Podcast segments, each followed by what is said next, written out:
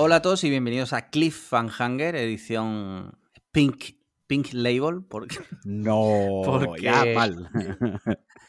porque hoy tenemos una invitada, una, una mujer, eh, que ahora la presentaremos, pero como siempre, yo soy Alex Lian y estoy aquí con Alejandro Marquino. ¿Qué tal? Bien, bien, todo bien. Bien. Sí. Y nuestra invitada de hoy es eh, ni más ni menos que Cucutras, eh, que ya ha venido otras veces. ¿Qué tal? ¿Cómo estás, Sandra? Eh, muy bien. ¿Y tú? Yo, bien, bien. Bien, muchas gracias. alegro. Sí, sí, sí. Entra ya en el ranking también de personas más invitadas. Sí, ya no sí. sabemos quién es. ¿Quién Pues será? a ver si algún oyente, ¿no? Eh, algún fan que lleve el control. ¿Te imaginas en una web que han creado de Un fan? Excel. Sí, Con Excel. que nos y lleve lo el control. Claro. Sí. Y bueno, pues ¿cómo estás, Sandra? ¿Cómo ha ido la última semana? Ya sabes que siempre preguntamos por la última semana. Bien, ha sido una semana estándar, Vale. sin, so- sin extras, Sin sobresaltos. Mm, Bueno, eso en los tiempos que corren, Es bueno, es bueno. bueno. O sea. Con la eh, suerte que tenemos nosotros. es muy bueno, de hecho. Eso es como. Teniendo en cuenta la última semana, esta ha sido muy buena. Es como en su época, ¿no? Imagínate que un sábado por la mañana te escribía un amigo y te decía, oye, te vi anoche en callejeros. Y es como, hostia, porque ahí si sales ahí, ¿no? Eh, si salías ahí. Estás jodido. O, o estabas Nada drogado o borracho. O te ibas a drogar. Sí, sí, Nada, Mm. nada bueno. sí. Pero bueno, estándar, con lo cual, bien. bien. Eh, ¿Y tú, Marquino, qué tal? Yo bien contento con el partido de ayer de España. Ayer hubo fútbol. La ¿Cierto? selección que te representa ganó. No, no, no, no, no, que nos Hizo- representa a todos los, incluidos los oyentes, los de fuera de España, ¿no?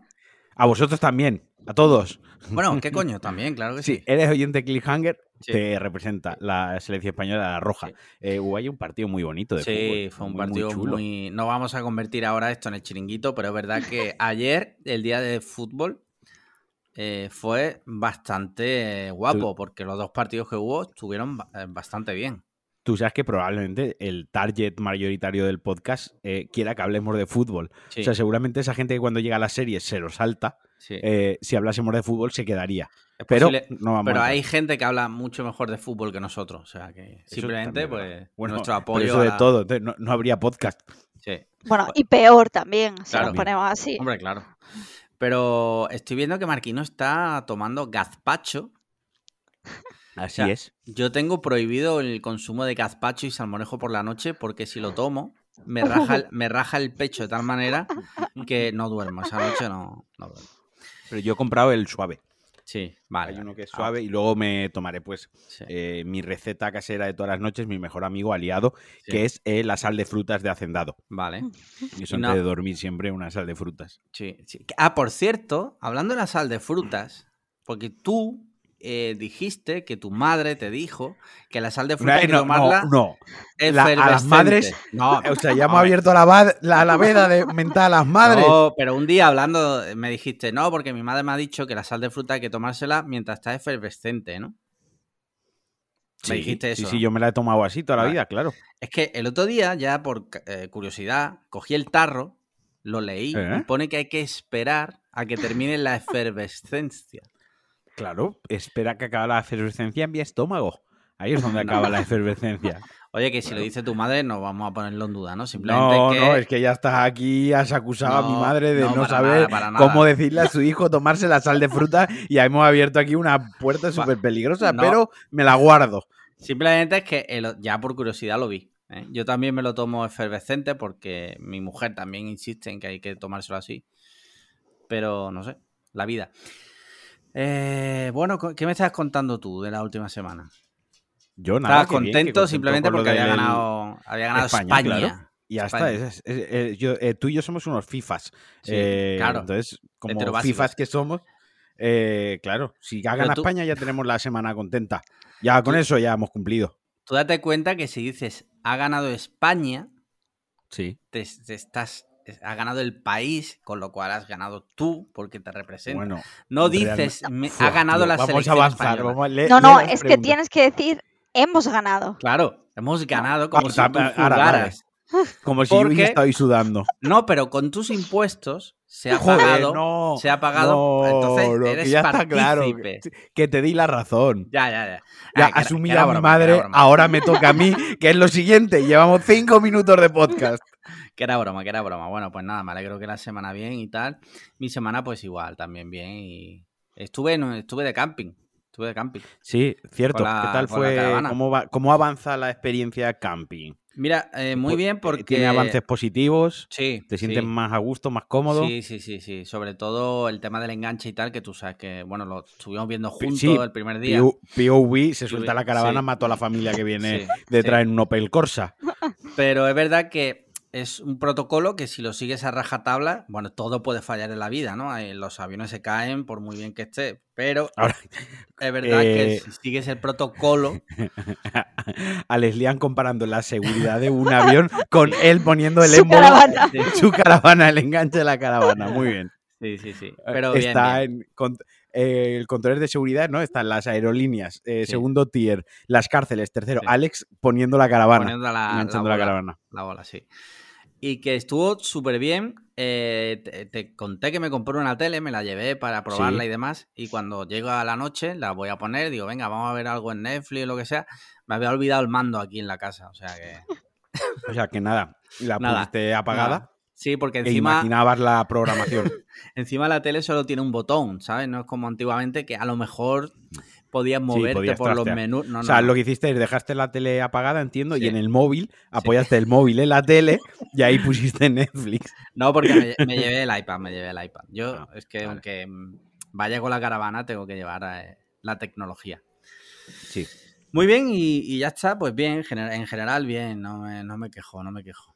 Eh, y ya está. Venga, pues vamos a arrancar con las Sí, preguntas, porque hoy mira. estamos grabando por la noche, además. Exacto, estamos grabando eh, Nuit, Nuit Edition. Vamos a leer las Nuit- preguntas de nuestros Como más íntimo, ¿no? Sí, Sí. es como los programas estos que había antiguamente, Claro. donde la gente llamaba en plan de... Jesús Quintero me recuerda a mí, ¿no? Sí, bueno, Bueno. yo iba a decir los que llamaban para decir que se pajeaban viendo a la vecina. Eso, ¿no te acuerdas? Un- También. ¿Os Eh, acordáis que hay eh, un programa que 40. era en tu, en tu casa o en la mía, la de los sí. 40, Sí, que un poco guarrillo. el- Sí, eh, claro, iba de, de sexo y tal, eh, conducido por una sexóloga, una presentadora y tal, y de vez en cuando eh, recibían ya, entraban llamadas, ¿no? Sí. Y de vez en cuando pues llamaba a algún descerebrado, lógicamente pues decía o que se estaba masturbando escuchando el programa o yo qué sé, que le gustaba Sí, que lo la- asfixiasen mientras estaba bañando sangre de cabra, es que se me dejó marcado, por esa noche no pude dormir. Eh, pero sí, Sí, eh, sí, esto sí. va a ser lo mismo para vuestros El oídos. íntimo, ¿no? Vamos El a ver, porque- íntimo. Sí, igual algún oyente ha mandado preguntas un poco subidas de tono. Lo que pasa es que ellos no sabían que esto se iba a grabar por la noche. Podemos Claro. hacer un día un especial de eh, eh, Cliffhanger eh, Sex Edition, ¿no? Y nosotros damos Sí. consejos sexuales por- como si supiéramos, sí. Mira, primera pregunta del doctor Mateo Bustamante. Dice, hola, Indulters. Esta pregunta es que se quedó de la, de la semana pasada, Semana ¿vale? pasada. Sí. Dice, ¿contra qué preferiríais luchar? ¿Contra un diputado que se ha pasado los últimos tres años siendo miembro de una banda carcelaria? ¿O contra un miembro de una banda carcelaria que ha pasado los últimos tres años siendo diputado? Buena pregunta. Que empieza Sandra siempre. Por primero por Yo- ser mujer y segundo por ser la invitada. Yo creo que con el diputado que está ahora en una banda. ¿Vale? Razone su respuesta. Yo creo que también, yo estoy con, con Sandra. Porque el otro, si tenía ya una banda, por muy diputado que sea ahora, es, ese ha visto mucho. Ese Sí. sabe mucho. Es como Ese esas mata, películas, como las películas esas de, de Liam Neeson, ¿no? Donde de repente se está liando, él no quiere problemas, pero al final no le queda otra que recurrir a sus eh, a sus habilidades del pasado, ¿no? Exacto. En cambio, un diputado que, mm, por lo que sea, ahora lidera una banda, a lo mejor es como, como el secretario de la banda. Igual solo lleva los papeles, no se mete en cosas raras. Pues Yo con el puede- diputado. con, el, con el maletín, como mucho, te da. Exactamente, lleva la contabilidad de, de la banda, Claro, Vale. que podría ser Bárcenas, por ejemplo. por Eh, ejemplo.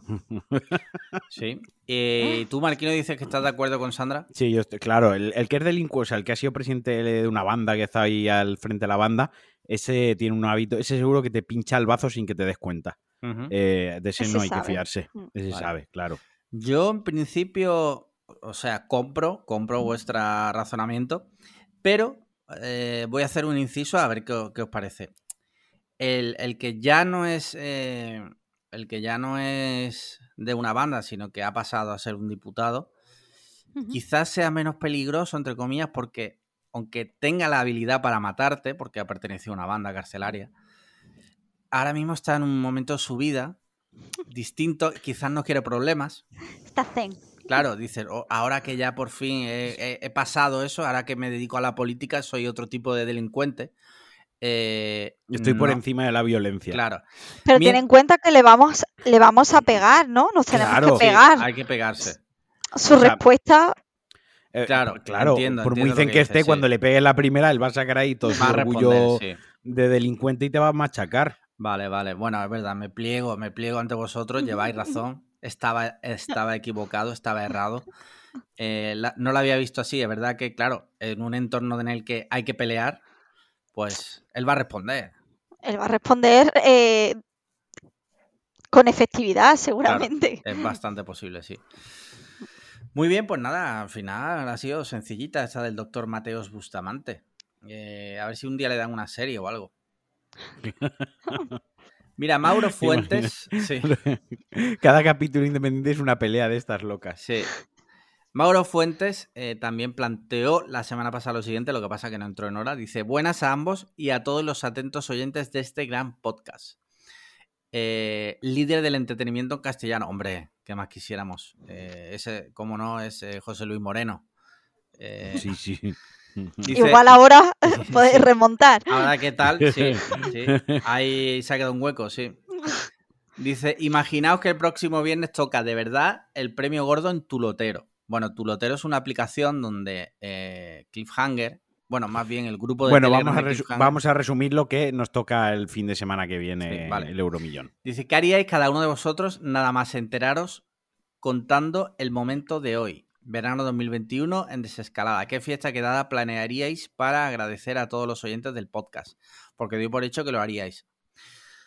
¿Vale? Bueno, no des tantas. En la vida no hay que dar tantas cosas por hecho, eso de entrada. Sí. A ver, eh, si hubiera que contarlo, ¿vale? Que lo ideal en estos casos es que si te toca un premio gordo, según los entendidos, no hay que contarlo, pero a nadie, o sea, a tu madre y poco más.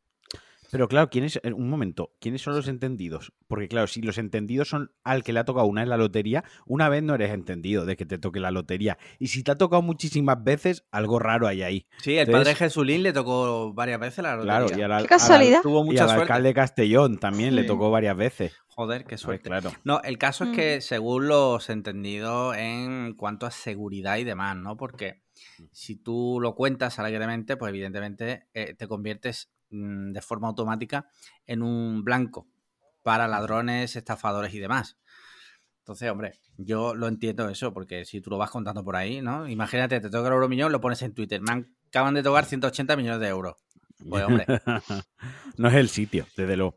A ver, yo, yo a ver, yo no, de entrada, yo sí, que sería muy conservador en cuanto a quién contárselo, porque quieras que no, que aquí estamos diciendo solo a tu madre, pues bueno, al final se lo cuentas a tu pareja, obviamente, a, tu entorno más próximo, porque quieras que no, eh, si me tocase, ya no te digo 180 millones de euros, te digo un millón de euros, eh, obviamente mi estilo de vida algo cambiaría, obviamente. Eh, probablemente, pues a lo mejor. Eh, Te pedirías el, menú grande del McDonald's, ¿no? En vez claro, mediano. y me pedía el menú grande y, un, y unas bolitas de pollo. Vale. La, la, pizza, la pizza cara del pomodoro. Exacto, la de que vale eh, 4,90. esa, no, esa no me decepcionaría seguro. Esa es valor, apuesta segura. Claro, obviamente, aunque tú no quieras, seguramente haya un cierto cambio en tu estilo de vida, ¿no? En tu pues porque, pues yo qué sé, si cubres las necesidades básicas como lo que es la hipoteca, la, hipoteca vivienda deuda, pues seguramente pues a lo mejor puedes viajar una vez al año. Y a lo mejor, pues si no eres una persona que se pega uno o dos viajes al año, pues llama la atención que de repente todos los años hagas un viaje, ¿no? Estoy poniendo un. simplificándolo mucho, pero a lo que voy es que antes o después a tu entorno cercano se lo tienes que contar. Pero claro, luego en tu entorno cercano, pues ya está el que luego lo va a contar otra. Al final la gente lo acaba sabiendo. De una manera u otra, se esparce más rápido. O sea, tú, tú, lo que puedes hacer es echar más pólvora para que se esparza más rápido el incendio. Pues claro, si de repente aparece. Si, de repente aparece en tu barrio con un Bugatti, un Bugatti Chirón de ese que vale dos millones y medio de euros. Hombre, pues la gente va a hablar. en Twitter, como, o como si la pone en Twitter, como has dicho tú, ahí más rápido, más rápido. La gente va a hablar, la gente va a hablar. Claro, entonces, pues, en, un, en un mundo así ideal y divertido, evidentemente haríamos una fiesta oficial Cliffhanger en el Nicky Beach, por decir, en, mm. Marbella, que no nos pille tampoco. La sala Cocoon, a lo mejor. La, sala Cocoon, que no se escupan en la cara eh, Jagger. Jagger. Sí, porque como bien ha dicho Mauro, estamos en la época que estamos, es verdad. Pues. No sé, algo se haría. Y luego, evidentemente, lo que yo haría, pues, si me toca una cantidad gordísima, pues, no sé, viajar por el mundo. Me, eh, cambiaría mi ah, caravana Nosotros y me compraría un autobús. Pues se está cortando un poco. Ah, no jodas. Ah. no, no, vale, vale, ya ha llegado, ya ha llegado. Vale. Te comprarías una caravana. O sea, venderías la caravana o la cambiarías por un autobús, mejor dicho. Sí. Y me recorrería el mundo ahí, rollo. Imagínate, ¿no? Es decir, eh, no saldrías de la provincia de Huelva. Luego te daría pereza conducir tu autobús. Eh, no, es que no la iba a conducir yo, joder. Ah, vale, que iba a tener un chofer, para el autobús. Hombre, yo iría dentro trabajando. Tú ya corrompido, a uno, a uno te ha tocado y ya eres un, ya eres, eh, un ser deleznable que se compra un autobús y luego un conductor para que lo lleve de vacaciones. Totalmente embriagado de poder, está claro. ni te ha tocado todavía. Sí, sí, pero es que no os pasa cuando echáis el euromillón y hay un premio gordo que empezáis como a construir castillo en el aire, pero a lo bestia. nivel, nivel que no te ha tocado y ya te lo has gastado todo. En, eso se basa la lotería, principalmente. sí. Sí, claro. En fin, eh, ¿y tú, Sandra? Yo que... Bueno, perdón, Hombre, yo una fiesta a vuestros oyentes, pues no veo que yo fuera a hacer, igual vosotros sí. no, no veo que me sobre a mí tanto, ¿no? El dinero. pero como, como invitada especial, que has estado varias veces, yo creo que, hombre, te lo hemos dado casi todo. De invitada organizadora de la fiesta, pues no, no sé. Me parece un salto muy grande. Pero a mí me pasa eso que tú dices, que cuando he hecho el euromillón fantaseo muchísimo con el dinero lo que pasa es que me doy cuenta de que estoy fantaseando con cosas normales. En plan, estoy pensando, guau, si me toca mañana, voy a pagar el alquiler el día uno, voy a... cosas muy normales. Y ya luego con lo que me sobre, que es casi todo, porque no tengo tantos gastos, siempre pienso como que lo voy a... Mm, voy a intentar estarme quieta y consultar con gente que tiene dinero qué coño hago con eso, porque me da mucho miedo gastármelo sin comprar. o sea, que... no, que se me vaya, que un día entre yo a la cuenta y diga, hostia, mi premio. Tú sabes qué pasaría si, si tú vas a preguntarle a la gente que tiene dinero qué hacer con tu dinero, probablemente te digan, dámelo a mí. O sea, y ahí, ahí, empieces a perderlo ya, ¿sabes? Pero no, no, diría que me ha tocado, diría hipotéticamente. O... Claro. Tengo un amigo, Tengo un amigo. en el pueblo. Eh, y el meme, ¿no? Bueno, mira, la amiga soy yo. Sí, sí, sí. Algo así.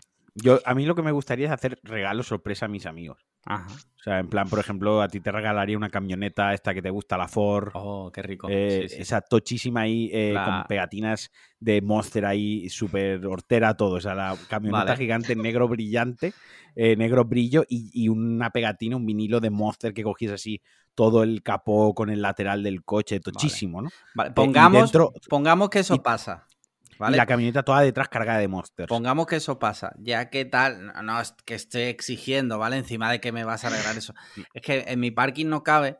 Entonces, hombre, si va acompañado de un parking eh, del tamaño. ¿Un parking o de una plaza de parking? Una plaza de parking, joder. Ah, ya he puesto a regalar. Claro, que ya pues digo, igual este quiere ir a un parking ahí. Me conformo con una plaza de parking donde quepa, ¿vale?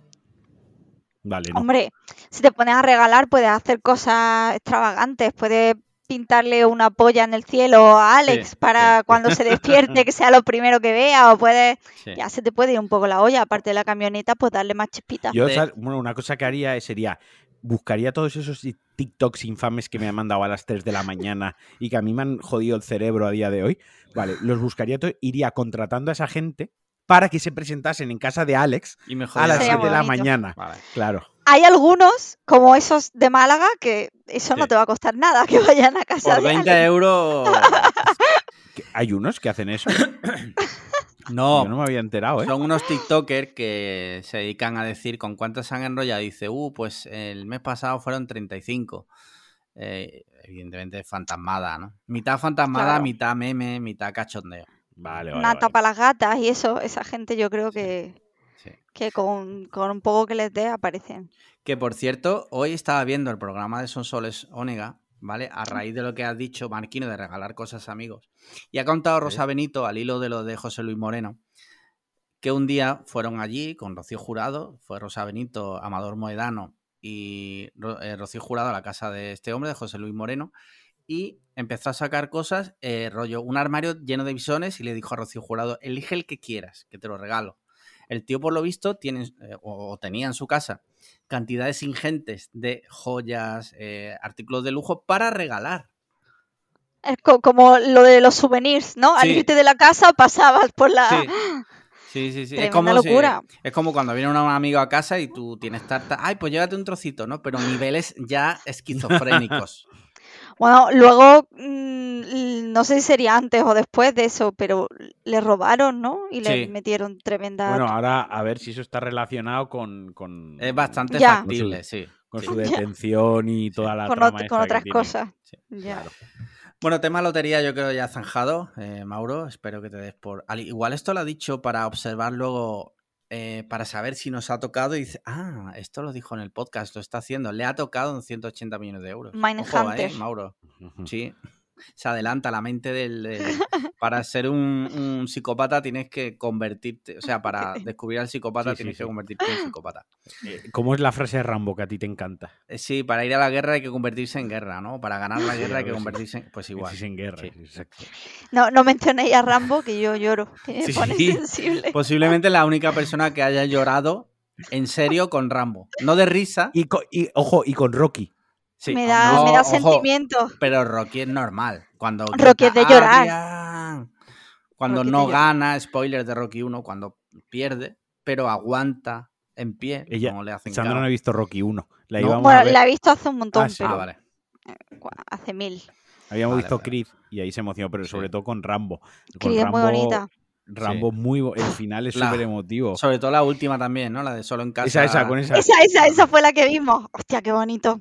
Es que ese hombre, es que yo estoy segura que es por el tema de que como mis abuelos están muertos y murieron hace mucho tiempo, veo a Silvestre Talón. lo veo, creo que es mi abuelo. Proyectas a tu abuelo en Silvestre Talón. Sí, porque yo a un abuelo mío no lo conocí y el otro se murió cuando yo tendría siete años por ahí. Entonces, desde entonces, mi abuelo ha sido Silvestre Talón. Bien, bien, bien, bien, bien. Y me emociono con sus cosas, pues porque es como si te lo contara alguien de la familia, al menos para mí. Sí. Pues oye, cada uno tiene los referentes que quiera, o sea. Claro, mi abuelo, pues yo elijo quién es mi abuelo. Sí. Y él claro. a Silvestre Talón. Que no te diga la vida, que no te diga la familia quién, quién es tu abuelo. ¿Quién es tu abuelo? Te puedes poner una foto de fondo en el móvil de Stallone y si alguien te pregunta, no, es que es mi abuelo. y dejas a la gente como rotísima, ¿no? Además, me lo voy a poner en, la última de Rambo, que es la que más sentimiento me da, porque está como muy. Lo veo muy maduro y está como muy sentido el hombre con el tema de su de su familia. No recuerdo si era su sobrina o qué coño era. Oye, ¿sabéis que yo estuve a escasos metros de Stallone, no? ¿De mi abuelo? Sí.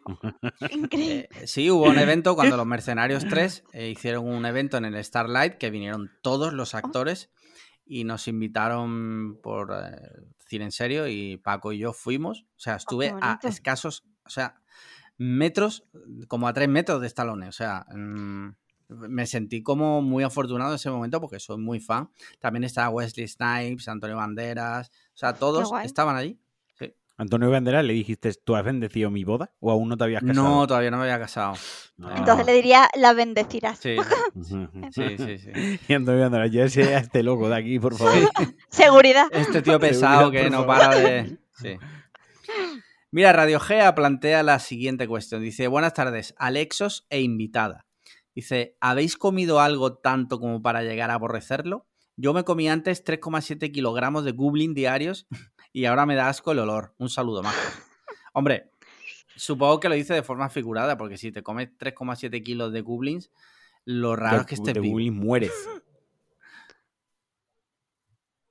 ¿El qué? No, que se te había cortado, ¿no? Ah, Sí, perdón, perdón, es que estoy con el móvil y no sé qué pasa. A ver, este tema, yo tengo la respuesta, pero antes prefiero que respondáis vosotros. Eh, Sandra. Yo lo único que he aborrecido de comerlo tanto es una cosa que de por sí hay gente que le da mucho asco, pero los mazapanes.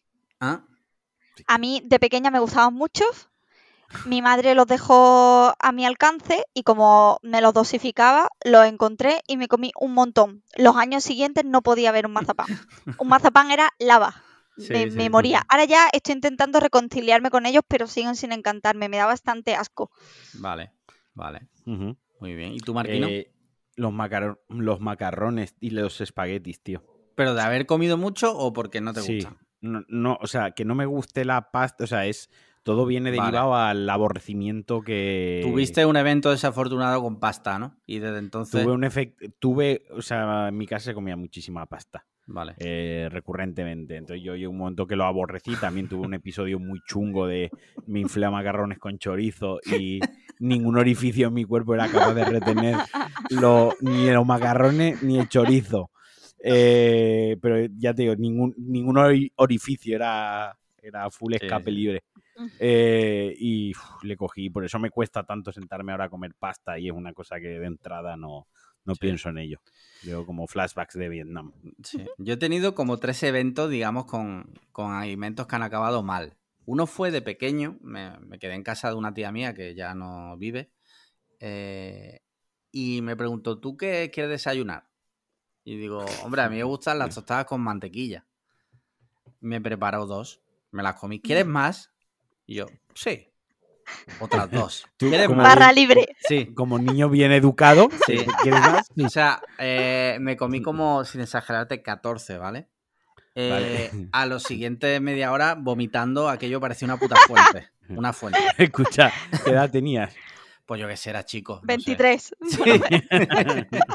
No sé. que a lo mejor tuviera 10, no lo sé. es que, eh, ¿A qué persona adulta se le ocurre ir sacando tostadas con mantequilla y luego, luego en un momento, eh, basta, vas a morir? La mujer se sintió culpable porque decía, no, ¿por qué? No, no puedo ver el... Claro, lo he hecho por un bien, ¿no? Y eh, por darle a mi sobrino... claro, por darle yo qué sé, que te hubiese dado dinero, pero venga, otra mantequilla ahí, venga, la otra.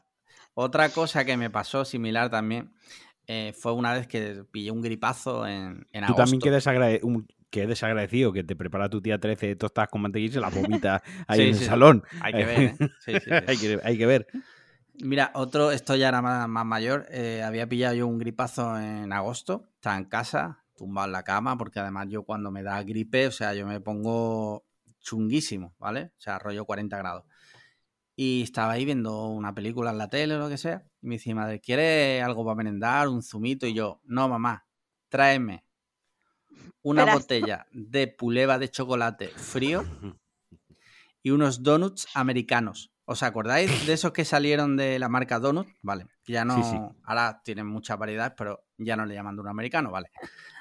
Le pegué un sorbo al batido y un bocado al dono americano. Y fue igual, o sea, vomitando como una puta fuente. La fontana de Trevi. Sí, durante muchos años ya no probé los putos donuts americanos, eso ya los quitaron, menos mal. Porque no, es que no podía ni verlo, o sea, me, imaginaba... Eh, El momento. tuve, tuve, otra cosa parecida con una quiche. Bueno, eso no fue porque yo comiera mucho ni nada, simplemente un día, no sé por qué, eh, comiendo quiche, me dio como asco de esto que de repente te da asco, dices, uh, qué asco. Y ya nunca más pude comer quiche. Pero es, una cosa muy fina, es muy elegante para que estar comiendo una quiche cuando te dé. Mira, esto no es por empacharme, pero ya que nombras por, por eh, cismas ¿no? de la vida como epifanías, epifanías con la comida. Epifanía, esa era la de la isla de las tentaciones. ¡Epifanía!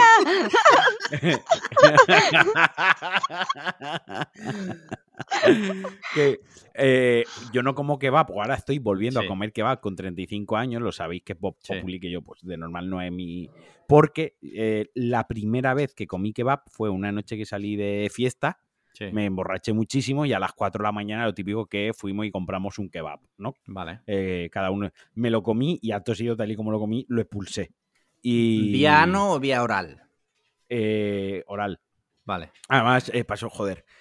Lo voy a contar. Lo, a calzón quitado. es que además pasó una cosa. Yo, claro, yo era un chavalín, tendría 16 años, 17, yo qué sé, 15. Las primeras borracheras con los compañeros del instituto de, de su normal perdido, vaya. Eh, total, que llegué a mi casa, hostia, y me tumbé en la cama, ¿no? Como al comerme eso, me comí el kebab y me subí para casa.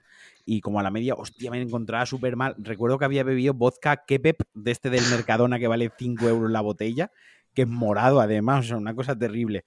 Total, que me vino el, vomitar, que yo es probablemente la cosa que más odio en el mundo. O sea, de todas las calamidades que le pueden pasar a mi cuerpo, esa es quizás la que peor llevo.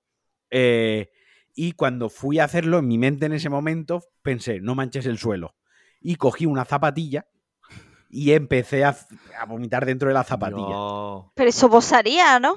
Sí, claro. cogí la otra zapatilla, lógicamente. Ah, es verdad que tenía dos. Pero, lo, pero claro, las zapatillas, el suelo, o sea, las zapatillas se fueron directamente tal cual, se fueron a la, a la, unas cortez, se fueron a la basura. Sí. Directamente.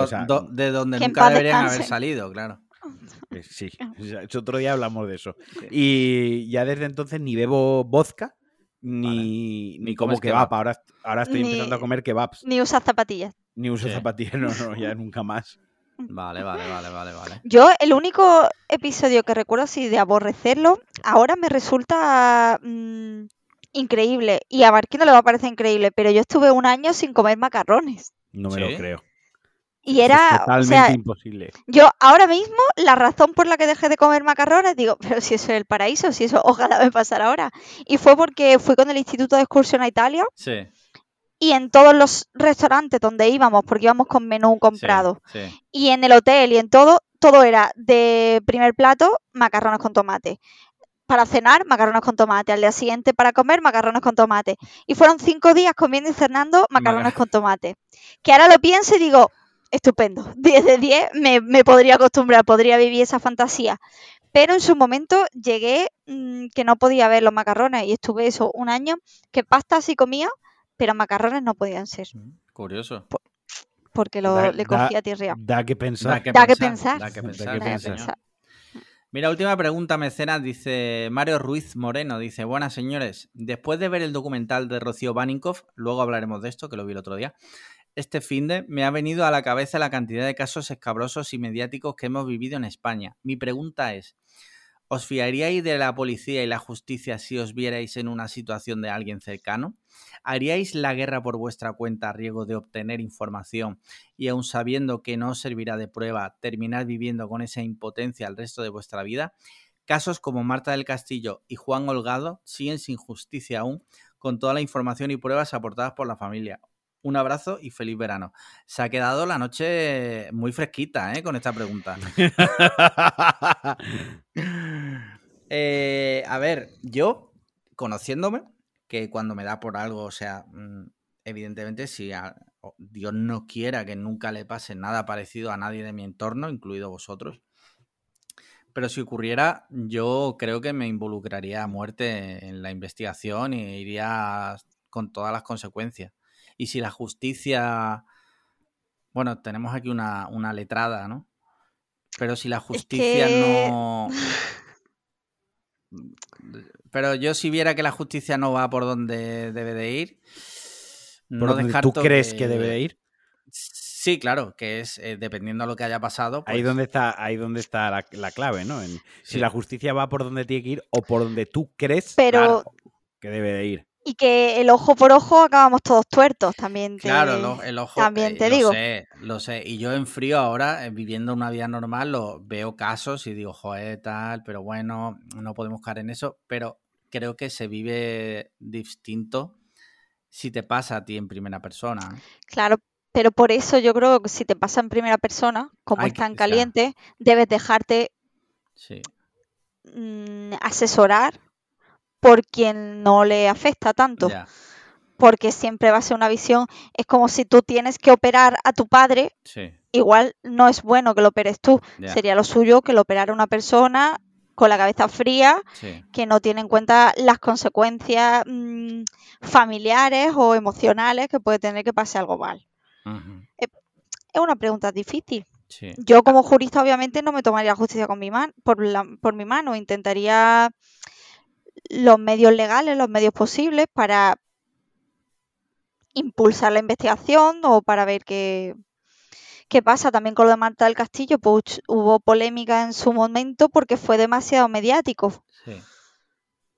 Creo recordar yo, cuando pasó todo esto, fue demasiado mediático, la gente ya estaba juzgada popularmente antes de, de un juicio real o antes de... Fue, esos juicios son problemáticos. Siempre lo van a ser, porque se crea una opinión sin ver una investigación. Se crea una, opinión popular. Ahora, si os parece, más, tarde, cuando hablemos del documental de Rocío Banikov, que trata eso, o sea, va, prácticamente va de eso, porque, bueno, fue un caso súper mediático, se condenó mm. también a una persona inocente, quizás porque había mucha presión social y había que buscar un culpable. Pero es que jodido, claro que sí. O sea, porque claro, una cosa es lo que te dice la cabeza en el sentido de, pues bueno, hay que dejar a la justicia que trabaje.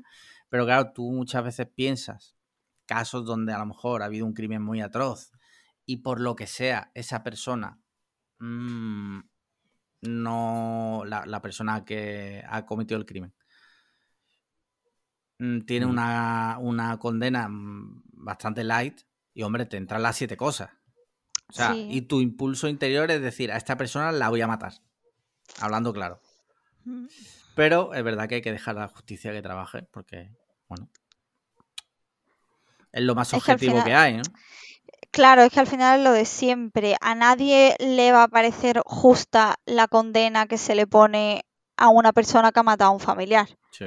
Porque no, no va a haber consuelo posible para la, persona, ¿qué, es lo que vas a querer de, ese? Que le condenen a muerte. Todo lo que no sea eso te va a parecer mal. Hmm. Pero no se puede. Pues nada. Bueno, esa es tu opinión. Esa es mi opinión. Mi opinión es que no se puede. Pero. Eh, pero podría pasar. Y bueno, Marquino, tú que no eres jurista ni. Yo acabaría en la cárcel. Vale. Sin más, ¿no? Sin dar más detalles, quiero decir. Yo probablemente empeoraría la situación. Al final, ¿acabarías tú en la cárcel? ¿La otra persona fuera? Yo soy de los que probablemente eh, sería como no hagas nada que lo empeore y yo lo empeoraría. O sea, todo lo que yo haría sería para empeorarlo. No, no enmarronarlo, ¿no? Pero, lo, pero sé que acabaría sé que acabaría complicándolo todo mucho más. Un caso de, también, el de Alcácer, el padre de una de las niñas, se involucró también muchísimo en la investigación. Al final no ha llegado tampoco a nada eso porque... pues ahí hubo, además ahí si veis el documental este de, de Alcácer, llegó a involucrarse tanto y a ser tan mediático él que él llegó a estar incluso en la propia investigación.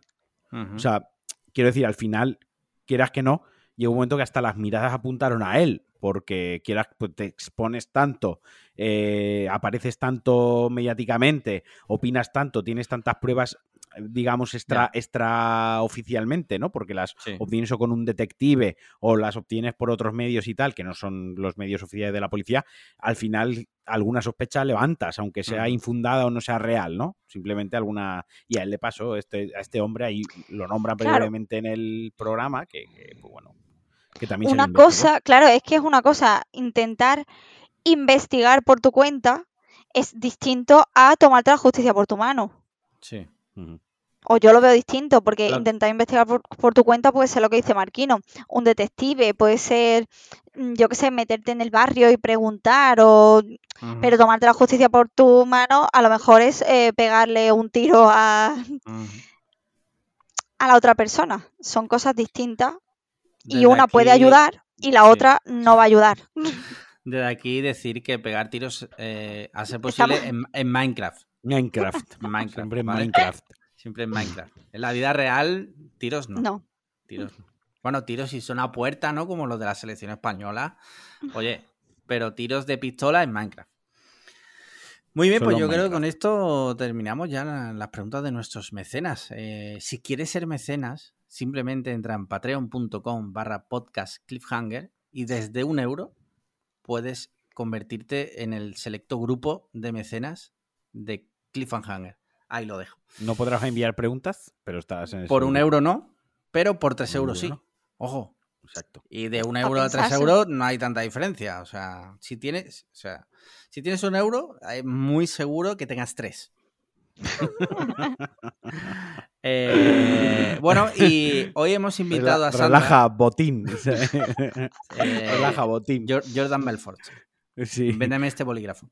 Eh, hemos invitado a Sandra porque la semana pasada ha habido un tema muy candente que ocurrió después de la grabación. Explícalo bien para todo aquel que no esté al tanto. Básicamente entrevistaron a la directora de La Chocita del Oro, que es una mujer. La Chocita del Oro, para el que no lo sepa, son unos teatros que hay en Madrid, en el que básicamente son teatros orientados a la comedia, ¿vale? Donde se stand-up para hacer. Sí, stand-up comedy. También hay algunas cosas que no son stand-up comedy, pero vamos, digamos que es, se centra mucho en lo que conocemos aquí como monólogos tipo el Club de la Comedia. Y en una entrevista que le hicieron, le preguntaron que por qué había tan pocas mujeres en el stand-up comedy. Y bueno, pues esta mujer dijo que es que, el, cito de la noticia del país, el nivel de las mujeres es más bajo para hacer el humor. Esta mujer apunta a que, bueno, las mujeres centran los monólogos y el humor muy en cosas feministas y que eso pues no tiene su público todavía. Restringe y baja a nivel, ¿no? Baja el nivel y que, bueno, que la gente lo que quiere ver es humor de peos y de... E, esto ya lo digo yo, ¿vale? Lo extraigo de sus palabras. ¿Vale? Humor de, pues, de, gañanes, ¿no? Porque lo que está dando a entender un poco, en mi opinión, es eso, ¿vale? Entonces, que no está mal, que el humor de gañanes no está mal y el humor de peos está bien, pero no por ello resta que el humor o decir que, que por ello las mujeres no están al nivel de hacer eh, humor de peos. O sea, quiero decir, no. O sea, el humor de peo es el humor de niño de tres años. O sea. Hemos, eh, hemos invitado a Sandra porque, bueno, por un lado, pues, es mujer, evidentemente, creo que tendrá algo que decir al respecto, más allá de nosotros, que somos dos hombres blancos heterosexuales cis, conocidos como heterobásicos barra FIFAs. Eh, FIFAs. FIFAs. FIFAs. Y aparte porque, bueno, pues Sandra es gran aficionada al humor. Eh, hace el humor también, podemos decir que hace el humor en su cuenta de Twitter. Y tenía un, tenía un podcast muy gracioso con Matías, que por desgracia está en stand-by ahora mismo, pero era, yo me partí el culo. Eh, churros y chocolate. Y bueno, pues que nos dé un poco su visión. Todavía se puede escuchar, ¿eh? Sí, está ahí. Lo que pasa es que está en stand-by, están macerando nuevas creaciones, nuevos guiones. Sí. ¿Vale? Entonces, pues que nos, que nos digas tú qué opinas, porque yo es verdad que puedo hablar mucho de humor, pero reconozco y entono el mea culpa que casi todos los cómicos que conozco son hombres. Has buscado esa expresión, ¿verdad? no, joder, es, es tipiquísima. No digo que sea mía, pero. Entonces, no sé, Sandra, ¿tú qué opinas? Porque salió apartísima, muchas cómicas se han tirado al cuello de la chocita del oro de esta mujer. Hombre, yo imagino que si yo me ganara la vida haciendo esto, también estaría bastante molesta por los comentarios de esta mujer. Sobre todo porque la Chocita del Oro creo que era un sitio donde muchos cómicos y menos cómicas iban a probar material para, para sus monólogos para luego hacerlo en la Paramount o lo que sea. Es como un, primer escalón, ¿no? Para, para ver si funciona con el público, ¿no? Y a mí estos comentarios me parecen fatal porque me parecen caer en las mujeres no son graciosas, las mujeres no tienen gracia, sin pensar que de unos años atrás ahora hay muchas mujeres que te pueden gustar más, te pueden gustar menos, pero que a lo mejor en redes sociales lo están petando. Y en esta comedy menos, porque ahora vemos que no se las deja. Claro.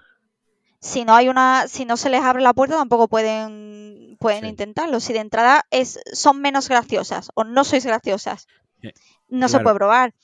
Por un lado, las mujeres no tienen gracia. Mm, pues mira, chicos, yo creo que será como todo, habrá mujeres y mujeres, igual que no todos los hombres sois graciosos. Claro. ah, ¿no? Lo siento. Yo pensaba que sí. Claro, pensaba que, todos éramos como. Eh, eh, habíamos creado el humor, de hecho. Sí. Lo siento mucho, pero. Es que una cosa que ocurrió a raíz de estas declaraciones es que, claro, mucha gente en Twitter, sobre todo mujeres, se pusieron como a hacer un, evidentemente, cuando tú dices eso, acción-reacción. Tú dices eso, pues la gente va a ir a buscarte las cosquillas.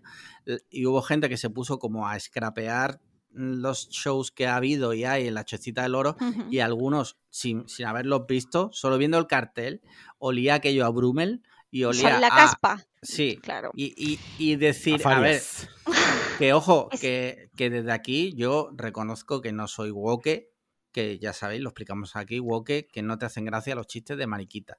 Yo sí que creo que hay público para todo y que tiene que haber un momento para todo, pero si es verdad que si el nivel es dos tíos haciendo, mm, uno disfrazado de mujer, haciendo de, mariquita, pues joder, el nivel de los tíos tampoco lo tienes tú muy alto, ¿eh?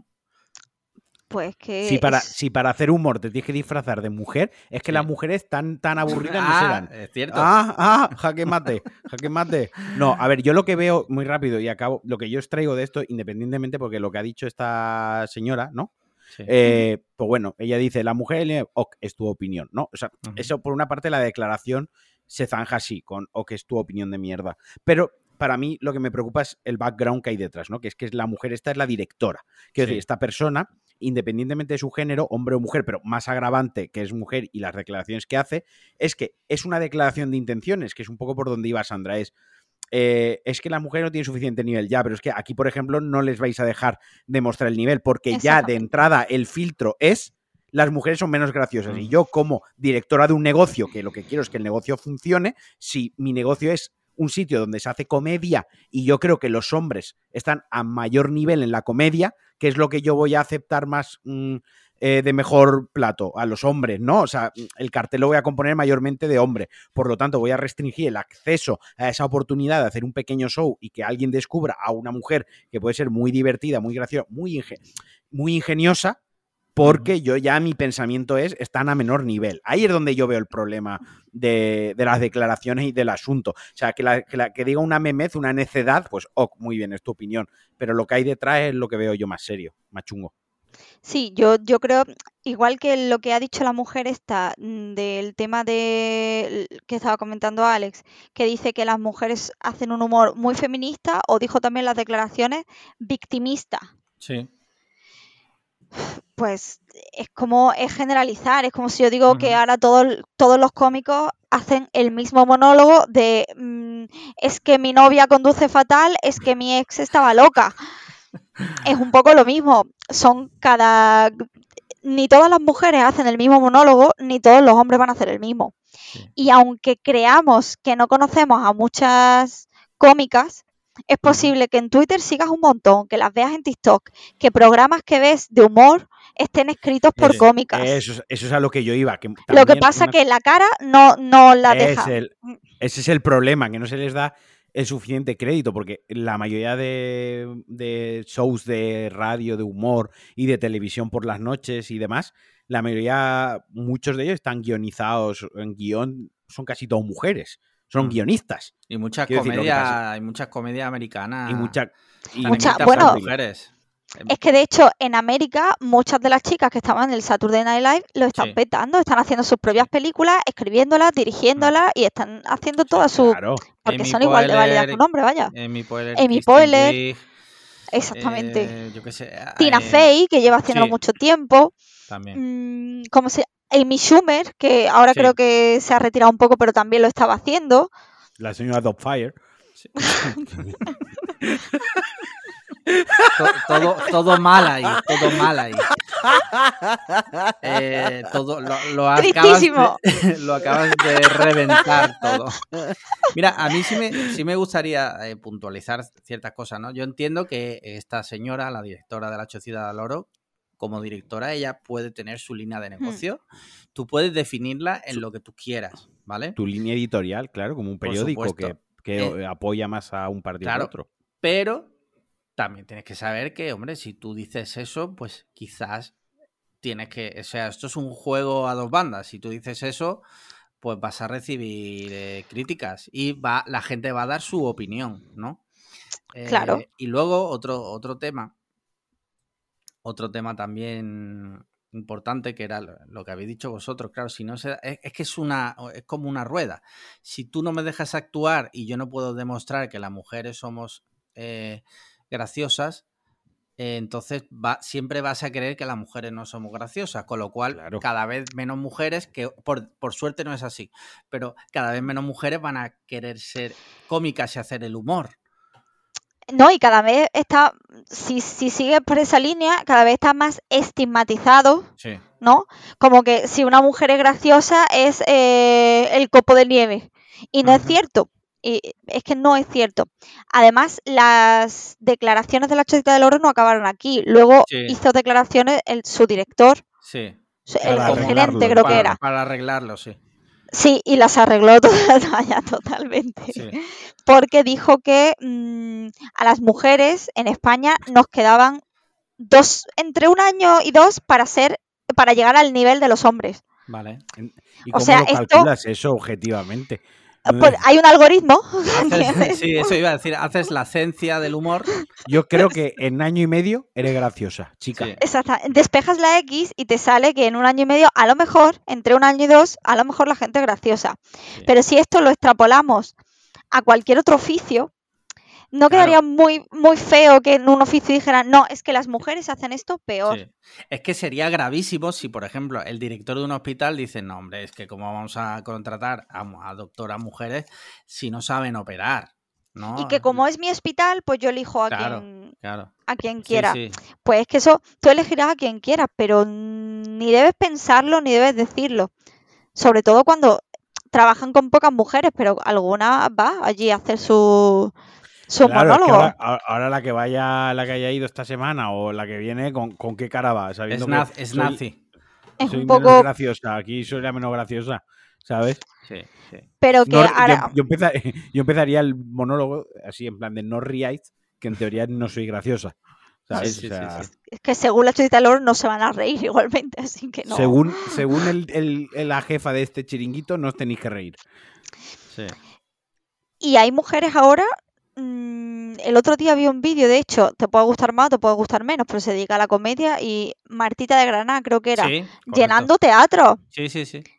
Llenando Sí. teatros como llenaría cualquier hombre que se dedique a esto. Lo que pasa que si se restringen las oportunidades, Claro. Pero también te digo que, o sea, está mal, evidentemente, restringir oportunidades. Pero por otro lado, al final, es- o sea, mm, si tu agenda es que las mujeres no sean graciosas, al final van a encontrar su camino, porque mira Martita de Granada, o sea, tú, si tú quieres vivir en un mundo en el que las mujeres no son graciosas, tú puedes intentarlo, pero la realidad al final te va a demostrar claro, no mientras no cale, mientras no cale Claro. ese mensaje, porque es un mensaje que ha calado durante muchos años y Sí. ahora parecía que las mujeres estaban empezando a poder hablar de lo que quisieran, hacer sus monólogos, hacer su historia y estar Sí. al mismo nivel que un hombre, pues estos comentarios no ayudan. Mm, mm, Por mucho que sea tu negocio, pues decir, salir una tía que tiene, bueno, que es la, la directora de un bar que se dedica a los monólogos, salir y decir las mujeres no tienen gracia porque mm, hacen monólogos de víctimas, Mm. igual no es lo que más contribuye a que tengan gracia, ¿sabes? Desde aquí lo que podemos decir es que apoyáis- apoyéis a, a cómicas. A mí hay una que me gusta mucho ahora, que se ha hecho famosa, que empezó en TikTok, que era La Lachus. ¿La, cono- Ay, la a mí también, a mí, Joder, a me mí parto también un me hace mucha gracia. Porque eh, a diferencia de lo que dice esta mujer, eh, es, o sea, es todo lo contrario. O sea, no es ni humor victimista, como dice esta señora de la chocita del oro, ni es humor feminista como tal. O sea, es un humor que te vale para todo. ¿Sabes? Mm. Y, y- y que es la, la prueba clave de que eh, las Es que- mujeres están al mismo nivel. Claro de que sí, humor. que las habrá más graciosas y menos, lo- como Hombre, hay hombres. Claro. Sí, sí, y sí. luego decir lo de, es que las mujeres hacen un humor feminista, como si los hombres no llevasen haciendo humor machista Sí. eh, prácticamente toda la La vida, con el ejemplo de mi, mi novia conduce mal, eh, el- las matrimoniadas mismo, eso era Sí. humor machista prácticamente. Eh, eh, quiero decir, lo de los morancos disfrazados, o sea, hay tan, se ha fundamentado tanto el eh, martes y 13, básicamente, ¿no? Se ha fundamentado tanto el humor, y sobre todo en este país, en un humor machista proveniente de los hombres, que ha- hemos naturalizado muchísimo con los chistes de aparcar, con los chistes de limpiar y esas gilipolleces. Ah, pero eran mierda. chistes. Eh, y solo si te ríes después. Solo Solo si chistes si te ríes. Eh, y claro, mm, yo qué sé, eh, que Torrente, las películas de Torrente no tienen un humor precisamente no machista. Bueno, Por pero, ejemplo, ¿qué quiero decir? pero que- ahí, por ejemplo, sí que, sin defender yo a Santiago Segura, sí que creo que, por ejemplo, Torrente es una parodia. ¿Vale? Es una Sí, sí, es parodia una llevada parodia, al extremo. final claro, pero... O sea, la naturaleza del chiste es la que es. Es, por ejemplo, la, escena esta que sale él en Marbella al principio, en un jacuzzi, y hay, una mujer que se levanta que le está haciendo una felación, ¿no? Mm. Por así que está bajo el agua y la vuelve a bajar con la mano así de una manera grotesca y tal. Eh, sí, será una parodia, pero el chiste en sí es, machista, quiero decir. La naturaleza del chiste es ese. Y tiene su público y no se le saca problema. Y ahora, porque haya mujeres que hagan un monólogo feminista, ya se, se tacha de, uff, esto no, que esto es feminista o que esto es... Exactamente, que es problemático o uff, qué, pereza. No, hay público, lo que tú has dicho antes, hay público para todo. Y si tú quieres hacer un monólogo, deberías tener la libertad de, de, escribirlo sobre lo que quieras. Pero que vaya, que ni de largo el humor que hacen las mujeres es todo feminista y todo victimista. Mm, es que de hecho yo intento pensar en las cómicas que me gusta o que veo y victimistas entiendo que ninguna. Danos, danos si no te importa algunos ejemplos. Para nuestros oyentes si se quieren poner las pilas. Pues yo qué sé, a ver, eh, em, las que hemos dicho antes, por ejemplo, está Martita de Granada, está eh, la Lachus. En Twitter mm, está Ana Morgade, que sale en la tele, en la radio. Está Carolina Iglesias, que también es muy graciosa, la tiene su podcast. Eh, creo que está en la radio también. Carolina Iglesias, esa que se llama Percebes y Grelos. Percebes, exactamente. Que tiene Hay un montón. que es muy y ninguna va de víctima. Exactamente, eh, eh, es con otra, con otra muchacha que no me acuerdo ahora mismo el nombre. El podcast se llama Estirando el Chicle. Sí. Son muy graciosas y ninguna de todas las que he citado hace humor victimista. O yo entiendo que no. Ahora, a lo mejor lo escucha un hombre y dice, uy, estaba de víctima. Que no lo creo, porque no lo es. De todas formas, claro, y aunque fuera humor victimista, te quiero decir, tampoco pasaría nada porque... Tampoco pasa nada. Claro, exacto. Mm, Justo eso. Hace un, hace un par de años un montón de cómicos les dio por hacer humor negro. Que era, eh, realmente era humor random. Era decir, la burrada más grande. Y no pasó nada. Había quien le gustaba y había quien no. Ahora ha pasado un poquito de moda. Pues esto es igual. Las mujeres harán lo que quieran y habrá quien le guste y a quien no. Como todo en esta vida. Me gusta esa definición de humor negro, de cosa, humor random. Y cuando suelta burradio, ah, humor negro. es que es verdad. Es verdad, le decía, eso está mal. No, es, mi humor negro. Ah, vale, ok, pues entonces no pasa nada. es, lo que grita la gente ahora cuando la tiene, que lo del habeas corpus, ¿no? habeas corpus ya. Habeas corpus ya del humor es humor, es humor, negro. Humor negro ya. Exactamente, y no pasaba nada. Yo, por ejemplo, eh, un cómico que me encanta, que es español, que es Ignatius Farray, yo reconozco que es un tío que es muy, muy, muy pasado de vueltas y que eh, si eres mujer y vas a ver un espectáculo suyo, puede ser muy incómodo. Y no a pasa nada. a mí, por ejemplo, un ejemplo de humor que a mí no me hace gracia. A mí esa persona no me resulta graciosa. A mí me resulta muy, muy graciosa, pero reconozco que eh, si eres mujer y vas a ver un espectáculo suyo, puedes salir mm, traumatizada y nadie pone el grito en el cielo, te quiero decir, y se acepta. Y ahora no vamos a aceptar eh, que venga de vuelta, ¿sabes? Es como, pues yo qué sé. Ah, el podcast, que no puede venir de vuelta. No. Ah, joder. Vale. en fin, que desde aquí, mira, me gustaría hacer un llamamiento si alguna oyente es a su vez cómica. Eh, es hilar muy fino, pero oye, si hay alguna y le apetece venirse, eh, pues tiene las puertas abiertas eh, y a contarnos su experiencia también. Eh, y, porque cómicos ya hay muchos. Y de cómicos hemos hablado aquí también muchísimo. de hecho, las, sobre todo más. ¿De qué? ¿De qué? Y, no, y payasos todavía hay más. Hombre, estamos tú y aquí todas las semanas. O sea por, eso. Mira, hay, otro, hay otro tema muy candente. Eh, si os apetece lo comentamos y ya después ya pasamos al tema videojuegos, cine y demás. Eh, no sé si sabéis que hay unos chavales que están secuestrados por el Estado español en un hotel. Increíble, si no, si no, lo supiéramos sería increíble porque... Sí, están secuestrados eh, vilmente por el Estado español y las autoridades eh, baleares en un hotel. En un hotel de cuatro estrellas. Sí, porque parece ser que fueron de viaje de fin de curso, la cosa se descontroló y ha habido como un macro brote. De hecho, ya ha salido una noticia de que uno que de van a quemar el hotel. Bueno, eh, lo están quemando ya a pajas y a follar. No, no, digo, digo las autoridades, que ah, hay un brote COVID tan heavy que dicen quemamos el hotel. Como lo que hacían en, Corea del Norte al principio, ¿no? Que el primer enfermo de COVID le pegaron un tiro en mitad de la calle, ¿no? Es, el nivel. No, a lo que iba era que, pues eso, hubo un, chico, por lo visto ha salido en la noticia, que uno de los chicos que fue al viaje, estamos hablando de niños de 18 años, está ingresado en la UCI. Eh, o sea que con coronavirus, ¿eh? No con otra cosa. Entonces, pues bueno, se ha liado pardísima porque los chavales están grabando vídeos diciendo nos tienen aquí encerrados, no nos dejan salir. Eh, Lo que están es cumpliendo el protocolo. Básicamente, claro, el hotel, o sea, se está cumpliendo con un protocolo que es si tú has estado con un con alguien que ha dado positivo a COVID, tienes que tener 10 días de cuarentena, básicamente. Recordemos que eso desde febrero de 2020 se ha hecho. El, tema, el tema está claro, es que si tú no eres balear, si tú eres de la península, claro, decirte, pues tienes que guardar 10 días de cuarentena en, Mallorca. Claro, es muy fácil, porque no te subes al avión, ya está. Es así de, sencillo. Entonces, claro, en algún sitio los tienen que tener, no los van a tener ahí en la putísima calle tirados a todos los chavales, por los tienen en el hotel. ¿Qué pasa? Que como han estado expuestos y tienen que guardar cuarentena, lógicamente pues no les dejan irse a pasear por, por Mallorca. Por lo visto, en este hotel está más gente que es eh, que no viajaba con ellos, pero que es positivo, como que es un, hotel donde se están quedando los positivos antes de salir de... Porque, vaya, es que antes de conectar leí una noticia de que algunos de los huéspedes del hotel se estaban quejando de que todo era tranquilidad hasta que llegaron los chavales. Todo sonrisas hasta que te meten a 300 chavales, ¿no? De 18 Porque algunos tienen COVID.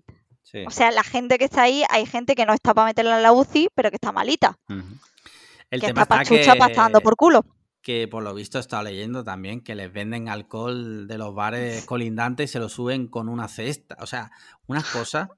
Y encima, o sea, en mi opinión, tienen la desfachatez de salir a quejarse. Joder, es que, a ver, si están encerrados ahí, a gastos pagados, te vas a dejar de follar porque estáis ahí encerrados, rollo gran hermano. No sé si es que van a salir más de los que han entrado. Eso claro, cállate, cállate la puta boca. Lo que pasa que son, recordemos, son chavales de 17, 18 años, generación TikTok, generación Story de Instagram. Zoomers. Y eh, Zoomers. Eh, zoomers es que me, no sé, que beben mucho zumo. Y en verdad no hacen eso. Pero, la cuestión que... Ojalá. Que, bueno, igual lo mezclan con vodka. Eh, la cuestión que al final, pues claro, son de esa generación que obviamente si están subiendo cosas todo el día a las redes, pues están recibiendo muchísima atención y muchísimo caso, ¿no? Sí. Y al final, pues esos chavales que han nacido pues con los zoomers, como tú dices, a lo mejor pues le dan un valor a eso y están pues endiosados en plan en exagerar la movida, en plan, estamos secuestrados, o sea, ya lo están llevando es que... la histeria a un punto para seguir subiendo stories, y la gente les... No sé, por, eh, yo ha sido la, impresión que me ha dado de los chavales de stories que he visto de ellos y cosas, es como, se han dado cuenta que ahora tienen el, foco de atención ahí puesto. yo eh, creo que... Eh, te voy a decir algo, igual suena muy boomeriano, lenguaje que le encanta a Marquín. Igual suena súper boomeriano, pero yo creo que es una generación de chavales no acostumbrada a que le digan que no, no acostumbrada a que le digan esto no se puede hacer, y ahora de repente ver que los obligan eh, y que da igual lo que ellos opinen. O sea, no son tus padres que le llevan la contraria cuatro veces y al final hacen lo que te sale de los cojones. Sí, pero no escucharte. Sí. O sea, esto es eh, que hay un protocolo y lo tienes que respetar. Y entonces, claro, como no están acostumbrados quizás al no, la gran mayoría, ¿eh? no hablo de todos los chavales, pero por lo que yo estoy viendo en los vídeos y demás, creo que son en su mayoría niñatos bastante malcriados, que ahora se encuentran con una pared de frente que es eh, el Estado. El Estado español. Que le dice, no, es que usted no puede salir de ahí. Y es que esto es lo que hay. Recordemos que al principio de, republicanos. De la... un hotel de republicanos todos. Recordemos que al principio de la pandemia eh, los militares tuvieron que cerrar un edificio de gitanos porque tenían COVID de una comunión, si no recuerdo mal, o de un bautizo, y para que respetaran el protocolo. Es que ese protocolo lo hemos venido respetando toda la población española. Y hay gente que parece que se le ha olvidado que, aunque ya estemos vacunando, que estén bajando los números, Mm, eh, seguimos estando en una pandemia y si no se controla, Y si tú has decidido irte con esta situación, pues tendrás que aceptar las consecuencias que son y que no están en el puto gulag. Es que, tío, también es que no están en Guantánamo. Es que es la generación de cristal, tío. Luego que si es que hay la generación de cristal, nos llaman la generación. Pues, tío, ¿qué quieres? Si está ahí 300 niñatos y niñatas ahí en un hotel en Mallorca, que sí, que es una putada que no podéis volver a vuestra casa. Es que queremos volver a nuestra casa. ¿A qué? Eh, sí, ¿a qué? ¿A, qué? ¿A qué? Mamarracho.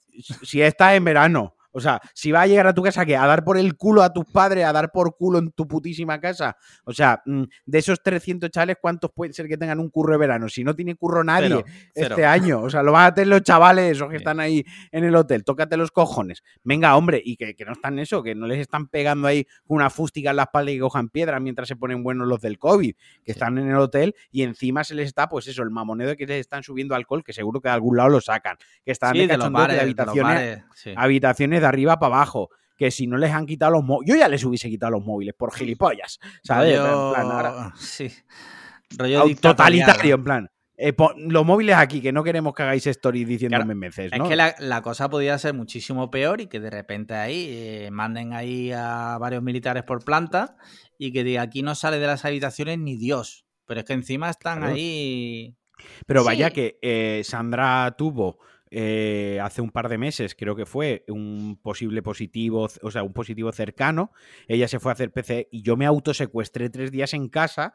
Eh, hasta que estuvo claro lo suyo, nos autosecuestramos nosotros. Bueno, pero eso porque tú, eres, un, un hikikomori. ¿Quién qué? Hostia, ¿no sabes lo que es un hikikomori?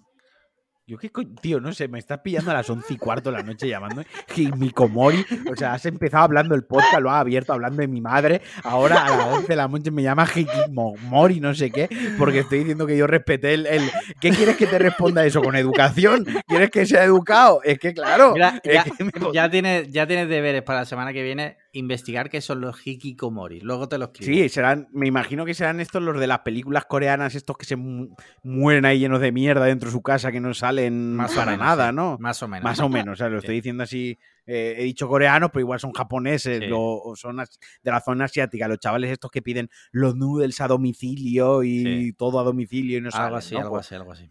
Algo así, vale. Muy bien. Hikikomori va a ser pues quien yo te diga por lo visto, ha pasado algo parecido, lo he leído antes esta tarde, algo parecido a lo de los chavales de Mallorca, pero con unos chavales de Granada que han ido de vacaciones a Conil. ¿Ah, sí? Sí, que también los iban a, confinar porque también venían con un brote. Bueno, eh, ojo, hace, hace 20 años eh, para, para, para ahorrarnos pensiones, estrellamos autobuses del inserso. Ahora, para ahorrarnos eh, una generación que sin trabajo, empezamos a secuestrar chavales en hoteles. Una generación rotísima eh, y los metemos en hoteles y luego pues quemamos los hoteles en Minecraft. Claro, para que haya trabajo en verano, por el trabajo de temporada no se lo lleven los chavalines, lo que hacen es los secuestran y así la gente más adulta que lo está pasando mal tiene trabajo. Es un plan sin fisuras. Y no le estamos dando. Luego dirán que si Perro Sánchez. Joder, pues se le está ocurriendo esto al, vuelo. Por lo visto, eh, son tres positivos y 105 estudiantes. O sea, de los 105, tres. Ninguno está grave, pero bueno, como han dado positivo, están confinados tras un viaje a Conil de la Frontera. Es que puedes, no es que ya ellos estén graves, es que le pueden pegar el COVID a alguien y que esa persona, si se ponga malita. Y que son 103, son 103 estudiantes en Conil de fiesta. ¿Quién te dice que no se han escupido a la boca los 103? ¿Sabes? O sea... Cosas peores, sí.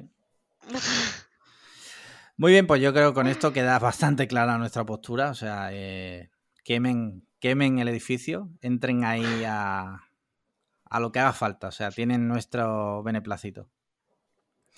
Eh, videojuegos, ¿qué tienes? ¿Tienes algo?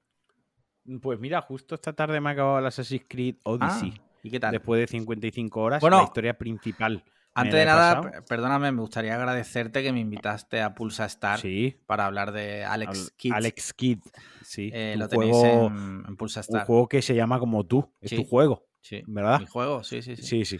Nada, pues ya eso, me, he pasado el Odyssey y me ha molado bastante. Ahora me ha molado tanto que de normal yo estos juegos, cuando me paso lo que es la historia principal, le suelo pegar una patada Y aún así, pues he estado luego echándole como cuatro orillas más después de habérmelo pasado y aún tengo cosas por hacer. Me apetece seguir eh, goleando por ahí, por el mundillo ese. O sea, tú te sueles hacer, eh, bueno, y ahora que nos cuente Sandra, misiones secundarias.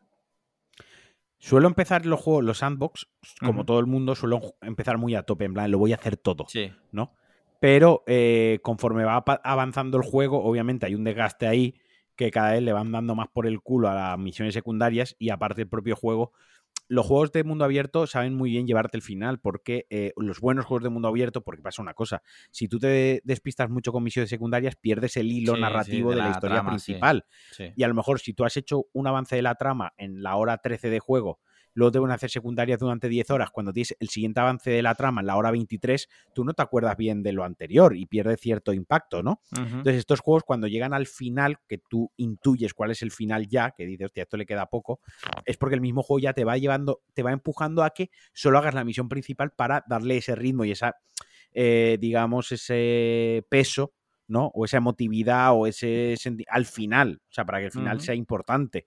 ¿No? No para que veas el final por fascículos. Entonces, pues bueno, yo sufro, yo caigo muy bien esa trampa de los diseñadores de los juegos, pero yo soy de los que cuando le quedan 10 horas al juego voy a pincho ya con el final. Y cuando acabo, ya depende de lo que me haya molado, por ejemplo, el Spider-Man de Play 4, una vez me lo acabé, me intenté hacer casi todo lo que había en el mapa, creo que lo hice al 99%. Es imposible. Menos lo de las palomas, menos lo de las palomas me lo hice todo. Paloma un coñazo. Lo de las palomas un coñazo. Eso es lo único que dejé. Si no me hubiese sacado el platino del juego, igual que el, God of War, eh, me la acabé el juego de la historia principal y luego ya me saqué el platino a base de hacer mierda, de recoger, no sé qué. En este no creo que me ponga tan loco, tan nivel loco, pero sí que me ha dejado con regustillo como, venga, va, me apetece seguir jugando, porque se juega tan chulo, el juego está tan guay que más había poco. Vale, y Sandra, tú antes de contarme si has jugado algo recientemente, temas de misiones secundarias, ¿qué sueles hacer? Yo, es que yo sé lo contrario a Marquino. Yo cuando hay un juego de mundo abierto, me da mm, pereza empezarlo porque sé que me va a llevar un montón de horas que no voy a jugar a otra cosa, porque yo no suelo hacer la principal. Vale. Empiezo por la principal, empiezo a hacer mierdas, soy la, recadera de todo el juego, porque mientras no sean repetitivas, que no sean la misma, las hago. Y ya luego hago la principal. O muchas veces voy intercalando, hago unas cuantas secundarias porque yo digo, ah, esto es cortito, que luego no es cortito. Y ya me mm, las intercalo con una principal, con una parte de la principal. Eso es lo que a mí me gusta hacer. Pero claro, luego el juego me lleva la vida y tardo ay, no avanzo en el juego. Y no avanzo en el juego porque he estado recogiendo mierdas. Como me pasó en el Death Stranding. Estuve repartiendo paquetes random, entonces no avanzaba en el juego. Porque me gustaba, me gustaba. Y eso que era repetir, repartir paquetes, pero me gustaba. Sí, muy bien. Mira, yo mm, depende del juego, porque hay juegos que tienen misiones secundarias que son una puta basura, hablando mal y pronto. Exacto. Eh, por ejemplo, el GTA V no me lo llegué a terminar nunca y lo he jugado Muchísimas horas. ¿La historia principal no te la has acabado? No, la historia principal sí, ah, hablo de la secundaria. Ah. ¿Vale? Eh, pero le he echado muchas horas al GTA V en lo que es hacer el cafre. Uno que casi, casi me lo terminé al 100% fue el Arkham Knight. Sí. Me faltaron solo algunas de Riddler que ya eran muy complicadas. No, sí, me da pereza. esa era de listos. sí. a ti... Sí. Y, pero estuve a nada de meterme al 100%, pero al final lo dejé. Y ya está, básicamente. Yo creo que del que más hice fue del, del Mass Effect 2. Porque ese, como es de esos que antes de hacer la última misión te dice, esta es la última misión. Tienes que tener todo, todo preparado y todo listo y tal. Tardé mucho en embarcarme en esa última misión porque yo quería tenerlo todo muy bien. Entonces fui la recadera galáctica durante mucho tiempo mucho tiempo. Iba a no sé qué planeta a buscar un papel, a no sé qué planeta a coger una piedra. Chorradas.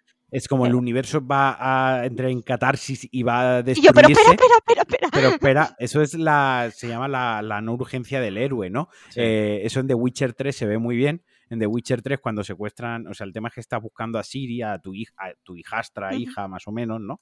Hija adoptiva porque ha desaparecido y probablemente la quieran matar, pero tú estás ayudando a una mujer con sus ovejas. ¿no? Sí, a un tío que te dice, se me ha perdido la cabra y tú, no te, no, te preocupes. O sea, mi hija... Dejo todo lo que estoy haciendo. Dejo todo. Mi hija puede esperar, ¿no? Mi hija puede esperar, voy a ayudarte con tu cabra, ¿no? Es un problema de un problema al final de juego de los mundos abiertos, ¿no? De la urgencia de la historia real, que en un en algo consistente eso no tendría sentido, porque está, si buscando, lo a tu hija, está buscando a tu hija, ¿no? Ah, si lo piensas es bastante gracioso, porque algunas misiones de, de, de, Witcher era busca a mi padre. Es como, vale, a tu padre sí, a mi hija que le den por culo, pero me voy a poner a fuego con tu padre ahora mismo. Muy bien, muy bien. ¿Y alguno, alguna cosa que queráis comentar de videojuego? ¿Algo que hayas estado jugando recientemente, Sandra? Yo he, terminado el Bioshock 1. Ajá. Y he empezado el eh, Last of Us. Ah, hostia, ¿no, ¿no lo había jugado? Lo empecé, pero Marquino me borró la partida y entonces luego le tuve que dar un tiempo. No, vale, tema, tema peliagudo, prefiero, prefiero, no preguntar. No, cuentes eso. No. Pues qué feo eso, que digas eso que... ¿Tú sabes pero ya lo he vuelto a empezar, le he perdonado y he vuelto a empezarlo. A mí me, me, cuando el GTA V, un amigo se quedó en casa eh, durante un tiempo buscando piso, ¿vale? Y me dijo, ¿te importa que juegue? Y digo, no, mientras que es otra partida me da igual. Me fui a trabajar, yo tenía el juego bastante avanzado. Creó otra partida en mis cojones. Y total, llego ese día, ese mismo día, llego por la tarde, tú sabes, llega reventado a jugar, pero dices, venga, GTA V que acaba de salir. Eh, y me meto y no, no había partidas, ¿vale? Tú ahí, a ver si veías. Sí. y digo, eh, Dominique, ¿Qué has, hecho? no, ¿Qué has eh, hecho? Como nosotros a la perra. ¿Qué has hecho? No, si yo he creado otra partida, digo, no, Dominique, o sea, no es que no hayas creado otra partida, es que no hay ninguna partida. O sea, ahora mismo no hay partidas aquí. Ni nuevas, ni viejas, ni ninguna. O sea, te voy a matar ahora mismo. Y tuve que empezarlo otra vez, tío. Qué coraje. Qué coraje da eso. Sí, sí. Pues Sandra comparte ese garaje. Sí, yo es que le cojo mucha tirrea. Si empiezo un juego varias veces, porque me ha pasado también con el con el Miles Morales. Sí. Lo he empezado tres veces. Y ya no quiero empezarlo más. ya tiene que ser que se me olvide. Igual dentro de dos años lo vuelvo a empezar. Otra opción que puedes hacer es contratar a alguien para que lo deje donde te quedaste.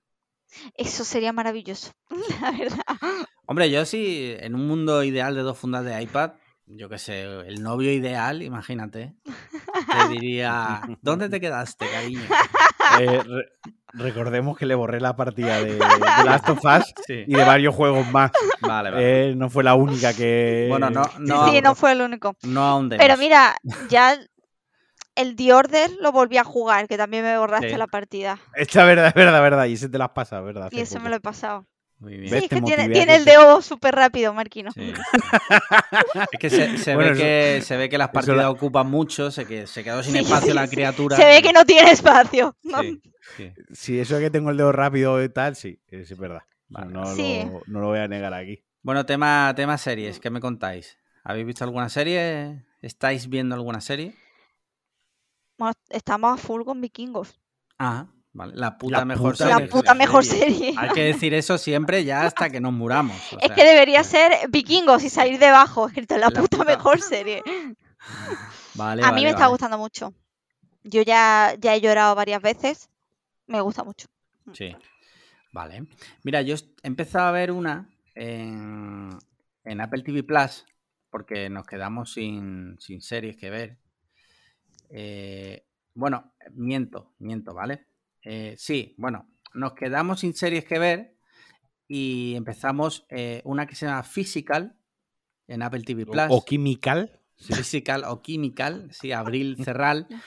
Luego que si los hombres, el nivel del humor de los hombres. el, próximo cómico en la chocita del oro. Sí, el caso es que es una serie de Rose Byrne que narra la historia de una ama de casa con claros problemas de alimentación. No especifican cuál, pero más o menos se entrevé que tiene bulimia, ¿vale? Y que un día descubre el aeróbic. Descubre el aeróbic y es como, e, el aeróbic es mi vida. Vale. Eh, ahora mismo creo que solo hay cuatro capítulos, lo hemos visto todos hasta ahora. Mm, no me está encantando, no termino de pillar el tono. No sé si es comedia, ¿sabes? Muchas veces que no sabes muy bien por dónde te quiere llevar la serie. O sea, no sé si quieres que llore o si quieres que me ría. No lo sé. El director es conocido, es el, de yo, la peli Yo Tonja, no sé si la habéis visto. Sí. vale. Eh, pero no me está encantando. ¿eh? ¿eh? y a su vez hemos empezado la cuarta de. De esta, de la tía esta, de la de. Mm, ¿Cómo se llama? El cuento de la criada, perdón. ah, yo, yo la he empezado también. Sí. A ver qué tal, porque ya la anterior no, se nos hizo bastante cuesta arriba y veremos. A mí igual, pero esta tiene una cosa distinta. ¿Ah, sí? Hasta, donde yo he visto tiene una cosa distinta que hace que quieras seguir viéndola o al menos que no se te haga tan pesada como a mí se me hizo la tercera. Vale, es que la tercera la era muy repetitiva, era lo mismo. Sí, Era lo mismo todo el rato. Así que, en fin, de tema series, eso. Y luego he visto, que no sé si lo meto en series porque no es una serie, pero tampoco es una película. He visto el documental de Netflix del caso de Rocío Baninkoff y eh, la otra chica. Eh, ¿Cómo se llamaba la otra chica? Ya por decencia quiero decir su nombre. Era Rocío bueno, tú el que ha visto el, documental. Sí, pero tú, tú imagínate cómo puedo tener yo la cabeza a las 11 ah. y 26 de la noche. Era Sonia Caravantes, perdón. Eso, sí. El documental narra pues lo que pasó, unos crímenes que ocurrieron aquí en la Costa del Sol. Mataron a dos niñas en diferentes momentos, una en 1999 y la otra en 2003. Y está muy bien, está, o sea, mm, había leído que era aburrido, que no contaba nada nuevo. Aún así, a mí me ha gustado mucho. Explico por qué. Eh, parte de lo que cuenta no es tanto lo que ocurrió, que los asesinos no es un true crime eh, o sea, es un true crime, pero sobre todo se centra en que mm, condenaron a una persona que luego resultó ser inocente, que era Dolores Vázquez, que era la novia de la madre de Rocío Baninkoff, de la primera niña que apareció muerta. Y aquí, claro, hay entrevistan a una mujer que es, eh, si no recuerdo mal, directora de un colectivo LGTBI. Y es muy importante lo que dice. Eh, fue condenada esta mujer claramente por ser lesbiana. O sea, ¿se ha cortado? Se ha cortado un poco, sí. Vale. Os decía que fue condenada básicamente por ser una mujer lesbiana. Eh, porque es que, o sea, no había pruebas. Hubo mucha presión mediática y se puso el foco sobre esta mujer realmente por ser lesbiana. O sea, es un, es un hecho. Y bueno, quedó demostrado. Luego detuvieron a Tony King, que resulta que había cometido muchos delitos sexuales en Inglaterra hace muchísimos años. Este tío intentó incriminar a su vez a Dolores Vázquez después de que ella saliera de la cárcel. Fue como el gato que ataca cuando lo están atracando, se inventó por ahí que... Y es duro porque esta mujer, después de todo, Dolores Vázquez, Mm, nadie le ha pedido disculpas, no ha recibido ninguna indemnización económica y se chupó un año y pico de cárcel, ¿eh? 500 y pico días. Mm. Y joder. Y aún así la ¿Y el documental como, como tal, el documental? A mí me gusta, a mí me gustó. Y dura una hora y media, no es muy largo. Tratemos, o sea, lo como documental como tal. Sí, a mí me ha gustado. Y además, si no estás muy familiarizado con el caso, eh, pues cuenta cosas de la época. Eh, Está bien documentado, creo, en mi opinión. Y a mí, ya te digo que me ha gustado. Eh, no es el mejor true crime de la historia, pero para durar una horita y media te arregla una tarde del sábado fácil. Fácil. Muy bien. Así que yo desde aquí, desde esta pequeña tribuna que me ofrecéis, os lo recomiendo si os gusta el true crime. Y encima español, que bueno, siempre mola ver Cosa que bueno, no, mola que pasen esas cosas. Siempre mola ver estas cosas, ¿no? Que han pasado cerca. Pero bueno, ya, que han pasado, ¿no? Ya que ha pasado, pues cuéntamelo, ya está. Ya ha pasado, ¿vale? El daño, por desgracia, ya está hecho. Y ya está, no he visto nada más porque estuve en el camping. No sé vosotros, tema pelis. El camping sin mando de la tele. Sí, claro. Pues nosotros vimos una película que tú dijisteis aquí que no viésemos. Sí eh, Holly Vale. Eh, Infumable. Yo había, niveles. Niveles. O sea, yo, yo había hecho. Yo había atendido a tu recomendación. Sí. Pero Sandra me, no me insistió, me pidió eh, de verla. Me dijo, ay, bájate esta, podría bajarte esta peli y que ella ve el póster y dice, por el póster... Cayó en la trampa como yo, cayó en la trampa como yo. Y hombre, mira qué póster, esto es bueno, bájalo. A ver, yo la primera escena ya donde hace la aparición la Virgen, por así que además parece un chichi, vamos a decirlo todo. porque el, ángulo y todo como la ponen es que es horrible, es horrible. O sea, fue como, ¿qué coño hemos puesto? O sea, ¿qué, es, qué, es esto? Y luego el actor, el, actor este, ¿cómo, se llama este hombre? Que siempre se me olvida. ¿Quién? Ah, ¿quién es? Eh, no, el de, él dice el, de Walking Dead, eso. Ah, el de Negan. Sí. Es verdad, ese era el, Joder, ya no me acordaba ni quién era el protagonista. Normal. Eh, Jeffrey D. Sí, Jeffrey D. Morgan. Está aquí como hiperdemacrado, ¿no? Está, como. Huele mal a través de la pantalla. O sea...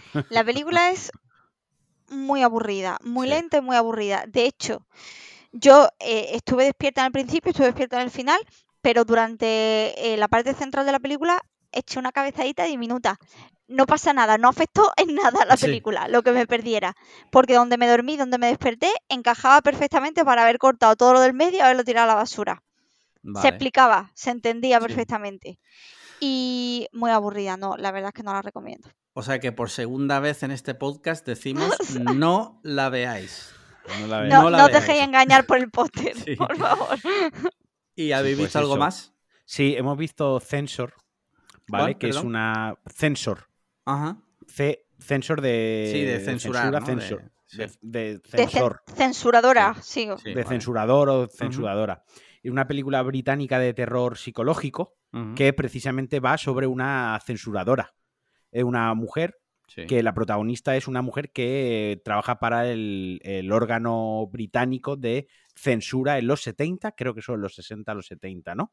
Eh, cuando la censura se hacía a bolígrafo, ellos veían las películas en una sala, la hacían a bolígrafo y luego recortaban la cinta, ¿no? Por así decirlo. Y bueno, pues es eso, ella, pues claro, ve mucha violencia y eso está mezclado con cosas que a ella le han pasado de pequeña. Entonces, eh, no, es que no, es muy spoileable, la película es muy spoileable. La gracia de la película es ir descubriendo un poco que le, pasó. a mí me gustó, esa está entretenida. Sí, sí, a mí me gustó, está bien, está bien, ¿eh? Y aparte gore. A quien le mole el gore, tiene, tiene dos otros momentos bastante gore. No tiene sustos. O sea, la película es de terror psicológico, pero no tiene. No, no hay saltos. No tiene jumpscare de ¡Ah! No. O sea, es una película de terror de qué mal rollo lo que le está pasando a esta persona, no me gustaría que me pasase a mí. Y luego, me, luego con el gore, porque como ella pues trabaja en el órgano, como he dicho, que censor de películas y tal, pues aparecen muchas películas gore, bueno, en fin. Eh, me pareció, para ser una película que mm, desconocida, por así decirlo, eh, ahora es, cuando... ahora es cuando alguien nos dice, no, si esta película es ganadora del festival de, no sé qué, ven, eh, esta es tu opinión. Del festival de Perales del Río, ¿no? Exacto, pues la verdad que la película estuvo bastante bien. Y luego volví volvimos a ver Gladiator, Hostia, obviamente ya la había visto mil veces, mm. pero hacía bastante tiempo que no la veía y me apetecía emocionarme con el final. Ah, y hemos visto también un par de capítulos de, de mm, una especie de Isla de las ah, Tentaciones. Ah, sí, claro, lo de la Isla de las Tentaciones. Eh, jugando con fuego. Jugando con fuego, tío. Está en Netflix. Eso es de Netflix. ¿Ah, sí? Es, han cogido una isla, ¿vale? Y han metido eh, un australiano, dos americanas, una de Florida, igual conoce a tus primos.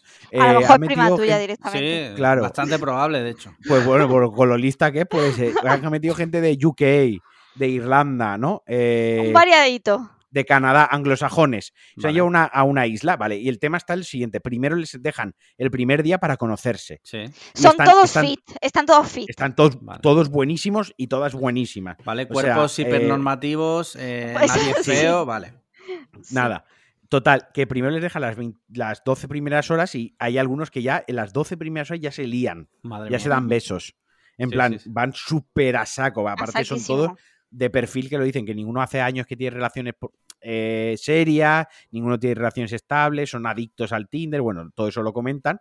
Total, que cuando ya llega la primera noche, eh, aquí han quitado a Sandra Barneda y es un Siri, es una especie de Siri, es una IA. Es como un Ambipur. Que habla. Es tal cual, es un ambipur que habla. Total, les dicen que, vale, bienvenidos al concurso, tal cual, les dicen que hay un premio de 100.000 euros, 100.000 dólares para cada uno, que se los llevarán si no follan. Hostia. Ojo. No pueden follar. Ojo, pero luego, luego, pero aparte, de, si follas, pierdes el dinero, pero no solo pierdes tú, lo pierdes tú y todos tus compañeros. No jodas. ¿Vale? Lo pierde todo el mundo Lo pierde todo el mundo, pero es mejor todavía. Pero eso es follar es perder todo el dinero. Mm. Pero, por ejemplo, Follar es lava. si se, Sí, sí, sí. follar es lava. Si se dan un beso, un beso con lengua son 3.000 dólares. ¿Y Es qué- decir, que ¿Y cómo a saben todos- que tiene lengua? eh, por, bueno, lo ven Bueno, con la se ve- se ve una. GoPro en la lengua, vale. Se ve, se No, ve. es que son, Eh. son un poco espectaculares. Vale. Son este tipo de gente que en su tiempo libre, en plan, no tenemos nada que hacer, pues hacen flexiones, Vale. ¿vale? Entonces, cuando se besan, la Claro, lengua está fuera de la, de la cara. Vale. Antes de llegar a la otra boca ya está la lengua fuera. Por ejemplo, un beso son 3.000 dólares y da igual si el beso se lo dan dos tías, dos tíos, que un hombre y una tía. O sea, un beso, besarse en la boca son 3.000 pavos. Hostia. Si se hacen caricias... eh, Pero pues, 3.000 pavos para todos, ¿eh? Exacto, o sea, les quitan 3.000 euros a cada uno. Eh, hacerse caricias así sexuales, un poco de tonteo, pues tal. Eh, masturbarse también les resta dinero del Pero- bote. ¿Y si te masturbas tú solo o masturbación Eso, eso, eso, eso, No, no, no, masturbarte pueden- solo pueden- resta. Hostia, También, eso- o sea, autocomplacerse, Sí, porque sí. de Resta- hecho hay, Exacto, resta a todos. A todo, hay un momento que dice, y le dice, no, no sé qué, y no os podéis autocomplacer. Y uno se gira al lado, en plan bros, y dice, no he entendido qué quiere decir eso. Y le dice el otro, que no te la puedes menear. Ah, Y se queda como, que no me puedo hacer pajas. Se tampoco". queda en shock, choqueado. Sí. Pero además, una cosa que tiene el programa que está guay es que como es de Netflix, Sí. eh, es producción privada 100% Netflix, no tiene el filtro Mediaset ni nada, son, no tienen filtros, o sea, no les censuran al hablar. Vale. Es decir, que son muy brutos, muy de follar, de paja, de no sé menos. O sea, ¿sabes? Sí. No tiene el filtro ese que tiene Mediaset de que tiene que verse a las 10 de la noche el programa. Sí, sí, Como sí. está en Netflix y te Sí. avisan que tiene desnudez, que tiene tal, que no sé qué, no sé menos, pues ya está. Entonces nos reímos mucho porque, joder, el- el programa realmente está muy... Se supone, sí, se Es- supone que el programa está orientado a enseñarles a tener relaciones profundas Y más sanas, ¿no? Que no sean solo que pasen por en encima de- del follar. Entonces ahora en lo último que estábamos les habían puesto un reloj. Sí, eso sí es muy bueno. Un reloj que cuando se pone en verde, Sí. eh, mientras está en verde, mm, puedes liarte con quien sea que no te resta dinero. No jodas. Vale. Pero Claro. para que se ponga en verde tienes que tener una conexión con esa persona. Vale. Si no tienes la pues- conexión no se va a poner en verde. Pinta O sea, a lo mejor tú estás haciendo flexiones, se te pone en verde y vas a zurrarte la sardina violentamente o a liarte con la tía, ¿sabes? Pues te tienes que dar prisa porque si cambia el color y se queda en verde, ahí has terminado de zurrarte la sardina. Hostia, pues Claro. se, se me Por- había ocurrido, claro, digo, pues sería un programa que nuestros oyentes podrían ir porque... Pero claro, cuando has dicho que tampoco se pueden zurrar la sardina, ya digo, eh, Mira, yo lo definiría como la. Está en el punto. Es eh, Jordi, Jordi Shore, los, los Sí, americanos, sí. los ingleses, perdón, Jordi sé, Shore, la sí. versión. La versión eh, Británica, inglesa, Británica meets la isla de las tentaciones. vale. Es como si han cogido lo mejor de Jordi Shore o Jersey Sí. Shore y eh, lo mejor de la isla de las tentaciones, Y, ¿no? y Mitch el celibato, porque no, No. pueden hacer nada. La- Claro. Y entre medias, o sea, porque ese- los personajes que, o sea, los caracteres y los, los, los participantes son súper Jersey, Jersey Shore, súper sí, sí, sí, Jordi sí. Shore, o sea, lo cumplen canónicamente. Luego está el tema de la isla, que es exactamente lo mismo que la isla de las tentaciones, un resort de estos, una villa, Caribeño, una ¿no? villa con piscina, Mm. exacto, en el Caribe, con alcohol, con habitaciones, toda, el- toda la El rollo de las citas, de tienes una El cita rollo- con no sé quién. tienen citas, tienen juegos conjuntos, tienen actividades y luego, luego tienen el rollo de, pues que si uno ha mentido, que si tal, que si no, eh, y todo eso con Ah, el mira, eso está- en- Eso está muy guay, porque cuando dos se lían, sí. luego en la reunión el Ambipur les dice, dos se han liado, así que perdéis 3.000 dólares, pero no saben quiénes han sido. Ah, hostia, qué bueno. Entonces, si ellos no salen, los que se han liado, pues ya empiezan Ah, a rajar. sí.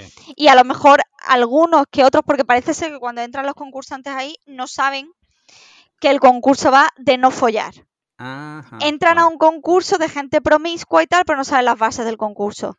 Entonces, en cuanto les han dicho que había 100.000 dólares para cada uno en juego, algunos se han puesto serios. Claro. En plan, ojo, yo no quiero perder aquí dinero. Y hay gente que no necesita el dinero que se lía con sus Claro. amigos por joder. Sí. Simplemente para, para disminuir el, el bote porque a lo mejor le cae mal el que está controlando metido, el claro. dinero. Ha metido gente que no tiene problemas económicos y que Exacto. el, pre- Que el ganan un poco más 29.000. igual, Que ganan 29.000. Exactamente. con gente que a lo mejor sí que necesita pasta. Porque, claro, además eh, son 100.000 dólares, pero claro, está el de Australia no es lo mismo que el que. No son, no son igual 100 mil dólares en Australia que en Irlanda. Ni en Irlanda igual que en Canadá. Un irlandés, ni Canadá. un irlandés te corta el cuello por 100 mil dólares.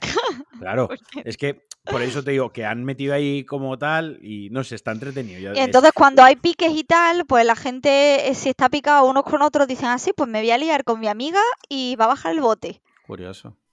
¿Y sabéis, ¿eh? tenéis idea si esto tiene algo que ver con el que va a hacer Netflix también con... Mira, eso lo comentamos. Lo dijimos que igual podía ser que Netflix... A lo mejor o sea, lo comentamos nosotros aquí en casa viendo esto. Supongo que tendrá los derechos, igual va a hacer una versión española de esto. Es que, bueno, por si nuestros oyentes no lo saben, supuestamente salió la noticia que Netflix va a preparar un dating show como lo que estáis contando un poco, rollo La Isla de las Tentaciones y demás, y que iban a contratar a... ¿Cómo, eh, se llama? Bueno, Mónica dijo que iba a ser dijo que iba a ser un reality, ¿no? A lo mejor es... Es otra cosa. O a lo mejor son dos. Vale. Mm, o sea, a lo mejor es más reality que. exacto. La cuestión es que este se llama eso. ¿Cómo se llama eso? Jugando con fuego, creo. Tiene dos temporadas y está en Netflix. De verdad, póntelo, Alex, sí, porque a ti te gusta la Isla de las Tentaciones y te reías con la Isla de las Tentaciones. Y seguramente, al igual que yo, aunque no nos conocíamos por entonces, era fan de George Shore, igual que yo, eh, esto te va a gustar. Es que esto entra, entra mientras estás comiendo un rato o tienes media hora tal, porque además nosotros igual lo ponemos, vemos 20 minutos, lo paramos, luego continuamos. Pues es que da igual, o sea, es banal. Es una, Puedes estar haciendo otra cosa mientras lo pones, que no es una cosa que requiera lo poner de fondo. De hecho, lo hemos puesto, lo teníamos puesto en versión original subtitulado, ¿no? Eh, porque además cada uno tiene un acento, tal, no sé, pero al final lo hemos puesto en castellano porque es que es tan tontería que incluso el doblador tiene gracia, la gente que los dobla tiene, tiene gracia doblándolos, ¿no? Ah, me, ha recordado, me ha recordado otra noticia, pero muy tarde ya no lo vamos a. Hablando del doblaje, no la vamos a tratar. Sí, lo de ah. Lola Indio. Eso podemos hacer una edición, eh, como se nos ha hecho tarde y tal, vamos a hacer una, doble edición esta semana en algún momento. Si da tiempo, Si da tiempo, intentamos buscar otro ratillo para grabar. Vale, vale. Muy bien, pues yo creo con esto podemos dar el viernes hay que animar a España. vamos a ir al cine a ver a Vin Diesel y a John Cena a pegarse de hostias, pero tienen que esperar. Claro, porque Lucho nos ha convocado a todos los españoles para animar a la selección española en su partido contra contra contra Suiza. Joder. Contra Suiza. Esto es un partido que va más allá porque no es solo eh, España-Suiza fútbol, es España contra Suiza, donde tienen nuestro dinero eh, guardado los que nos han robado. hay, que, hay que ganar, hay que ganar como sea. Además lo vamos a ver juntos. Sí, sí. Me podrás decir todo el rato, esa gente te representa. No hace falta porque las cosas que son hechos, las cosas que son verdad, no hay que repetirlas. Son las mentiras las que hay que repetir mucho. Entonces, bueno, se, ah, se quitan los auriculares. Eh, no te estoy oyendo porque eh, la batería de los auriculares Bluetooth se me ha acabado. Así que directamente no he escuchado nada, no estoy escuchando nada mientras estoy dándole al botón del setting, pero no va, me estoy poniendo nervioso y no me está dejando cambiar el, dispositivo. Así que eh, despide tú el Bueno, pues, ya está. Porque de verdad no estoy oyendo nada y me estoy apurando mucho. Antes de que te vayas, estoy leyendo que lo del reality de Netflix es que parece ser que hay varios. Uno que se llama Insiders, otro que es Confianza no sé qué, que es el que se va a aparecer a la Isla de las Tentaciones, y como que ha hecho mm, varios castings. Así que entiendo que es para varios. Vale, vale, vale. Ok, ok, ok. Bueno, pues Muy bien. programa porque sigo sin oíros. Pues nada, muchas gracias Marquino que no me oye. Solo veo bocas eh, moverse. Y eso, porque Alex tiene la boca detrás del micrófono. Bueno, ya me callo, va. muchas gracias a Marquino. Ahora que no nos escucha, solo decir que llevaba razón yo con lo de la selección española. Eh, y muchísimas gracias, Sandra, por acompañarnos en este a rato. Vosotros.